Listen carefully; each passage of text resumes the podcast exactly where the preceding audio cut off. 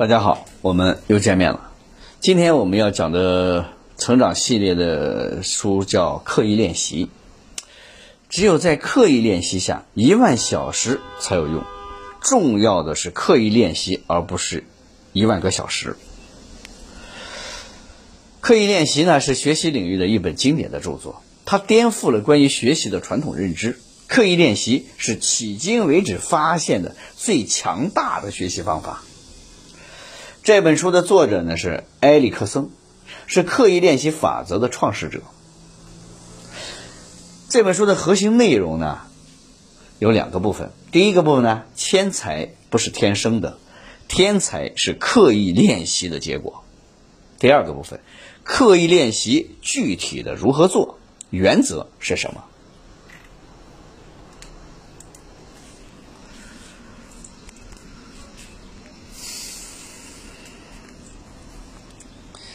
我会在接下来的十分钟左右的时间里为大家讲述这本书的精髓。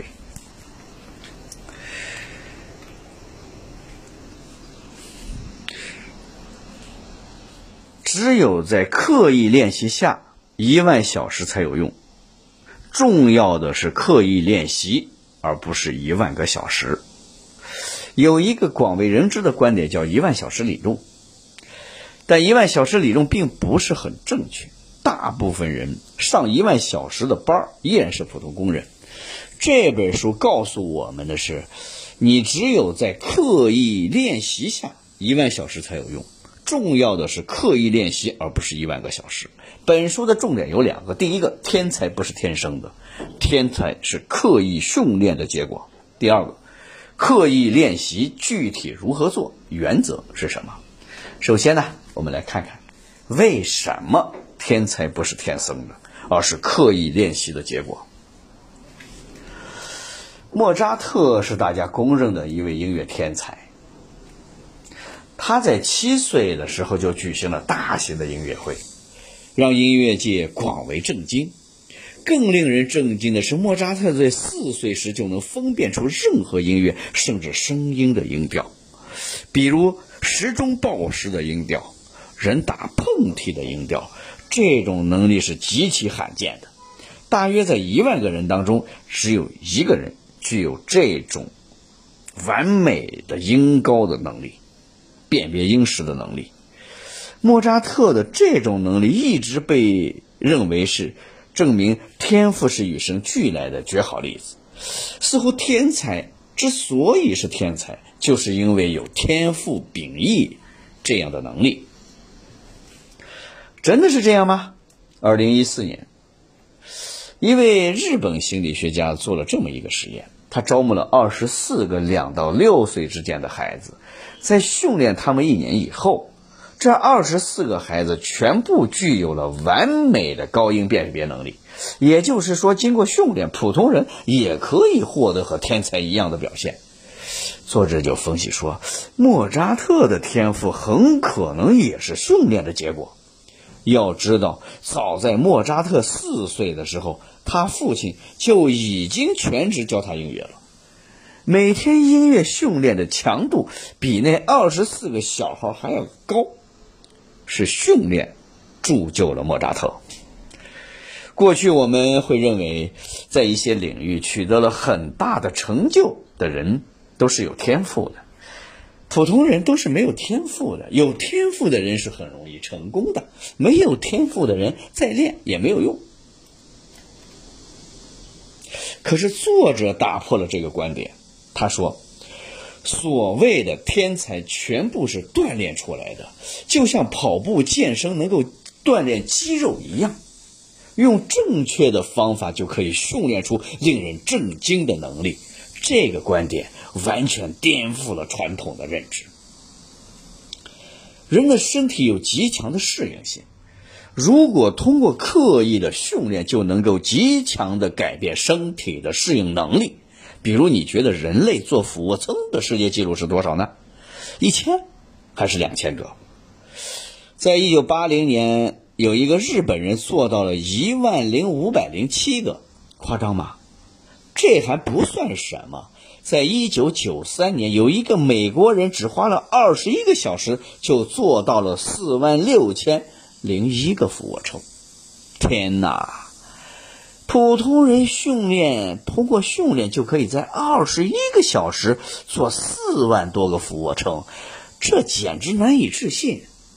其实大脑也一样，大脑经过刻意训练练习之后，也能够发展出去，发展出过去我们不曾具备的能力。在隆冬，由于道路条件极其复杂。GPS 系统都会陷入混乱，所以要在隆冬做一名出租车司机啊，必须通过被称为世界上最难的测试考试考核。而为了通过出租车的测试，司机必须进行大量的高强度的训练。通过实践研究发现，通过经过高强度训练、通过考核的司机，他们大脑中负责导航功能的海马体的部位，之比之前增大了不少。通过以上案例，我们知道，通过大脑的训练改变身体和大脑的适应性，我们可以创造天才。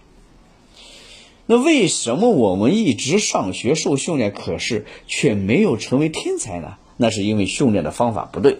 训练方法是分为有效的训练和无效的训练，而我们大多数人常常陷入到了无效的训练中。怎么区别有效训练和无效训练呢？大多数人对于练习有三种误区。第一种误区是觉得练习可能没有太大用，能力主要是受基因限制。其实任何人都可以通过正确的训练来改变自己，关键是要有正确的心态。第二个误区是认为只要练习的时间足够长，能力就慢慢变好了。事实上，完全相同的方式一而再、再而三的做某件事情，并不能提高成绩和表现。它有时候还会让我们停滞不前，甚至能力与水平缓慢的下降。第三个误区是认为只要努力。足够刻苦勤劳就能够提高成绩，就会更加的优秀。可是作者说，除非你有恰当的练习方法，否则即便更加努力，也不会有太大的进步。想想我们上学的时候，那个最勤奋的、最刻苦的、最努力的，坐在角落里始终如一、每时每刻都在学习的同学，每天都在加倍的努力，可是每次考试成绩下来，成绩都很糟糕。为什么呢？有效的练习不等于长时间的练习，也不等于重复的练习。只有正确方法的练习才能真正的有效。要达到天才级的水平，就需要最有效的方法，那就是刻意练习。下面我们看看第二个观点：什么是刻意练习？刻意练习具体如何做？原则是什么？从严格意义上讲，判断刻意练习有两个标准：第一，你所训练的领域是合理发展的行业，有一整套成熟的评价标准和高效的方法；第二，你必须有一个能够给你布置训练作业和及时反馈的优秀导师。只有具备了这两个条件，它才是严格意义上的刻意训练。我们再把它强调一下，什么是刻意训练？刻意训练的两个标准是什么？第一，你所训练的领域是合理发展的行业，有一套成熟的评价标准的和高效的方法。第二，你必须有一个能够给你布置训练作业和及时反馈的优秀导师。只有具备了这两个条件。它才是严格意义上的刻意训练。可是我们大多数的行业其实是不完全符合这两个标准的。很多情况下，我们并没有最高效的方法体系和专门从事教练一流的导师。那我们该怎么办呢？我们可以退而求其次，尽最大可能的用刻意练习来原练习的原则来训练我们自己。什么是刻意练习的原则呢？第一个。明确你要高绩效的目标，你想要实现哪方面的能力的提升。第二个，要尽可能的找到这个领域中最优秀的专家或者高手做老师，目的是能够让我们获得高质量的反馈。第三，跳出舒适区的训练和及时的反馈改进。第四，周而复始的高强度的去训练。这四点呢，就是刻意练习的原则。这个原则听起来很简单，但是如果能够切实去做，效果惊人。美国在越战早期呢，海军飞行员的战绩其实是很糟糕的。一九六八年的前五个月。美国海军击落九架越南飞机，自己损失十来架飞机。而且更夸张的是，飞行员发射了五十枚空对空导弹，却没有一个打中目标。在这种情况下，美国海军不得不思考，怎么样才能提高飞行员的能力，让他们快速的具备一流飞行员的水准。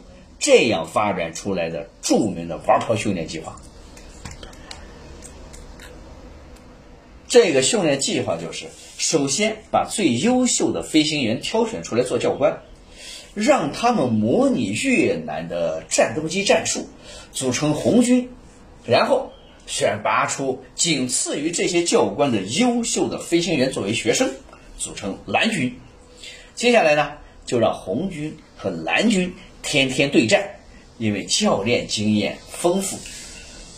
所以常常把学生逼到失败的边缘，让学生在紧急、危险或者各种复杂的状况下做出战斗决策。战斗结束当天，教官就和学生沟通、复盘、总结经验。教官分享他们思考、判断的过程，学员寻找改进的方法。第二天呢，带着新的方法继续训练。经过持续的反复的这种训练，结果到一九七到一九七零年的时候，这批美国海军飞行员再次投入战场，他们实现了击落十二点五架的敌人飞机，自己只损失一架飞机的惊人战绩。这一套王牌飞行员训练计划巨大成功的背后，遵循的就是刻意练习的原则，明确的目标，最优秀的老师。跳出舒适区的训练，以及及时的反馈和改进，以及周而复始的高强度训练，其整个过程就是一个遵循刻意练习的原则过程。到这儿呢，这本书的精华我们基本上就讲完了。我们现在来总结一下：天才不是天生的，天才是刻意练习的结果。要想在一个领域快速的成长，最好的办法就是让领域内的第一流的人给你指导和反馈。你可以在第一时间学习到正确的理念和方法，从而极大的提高学习效率。这就是刻意练习。最高水平的老师和最有效的方法，加上高强度的训练，就能够创造天才。如果条件不具备呢？我们可以退而求其次，最大程度的利用刻意练习的原理，学习杰出的人物的做法，研究他们成功的原因，不断的尝试和改进。好了，今天就是我们这本书的全部内容。感谢你，感谢你的聆听，恭喜你又学习了一本书。刻意练习的精髓呢，在任何。人或者优秀的人，都需要训练、刻意的练习，才能够有效的发挥最大的作用。天才不是天生的，天才是刻意练习的结果。莫扎特的天赋也是训练出来的结果。普通人通过训练就可以在二十一个小时内做到四万多个俯卧撑。大脑经过刻意练习之后，也能够发展出过去不具备的能力来。刻意练习的三个误区。刻意练习的具体要如何操作？原则是什么？刻意练习的两个标准：你所训练的领域啊是合理的发展的行业，有一整套成熟的评价标准和高效的方法。你必须有一个能够给你布置训练作业以及及时反馈的优秀导师。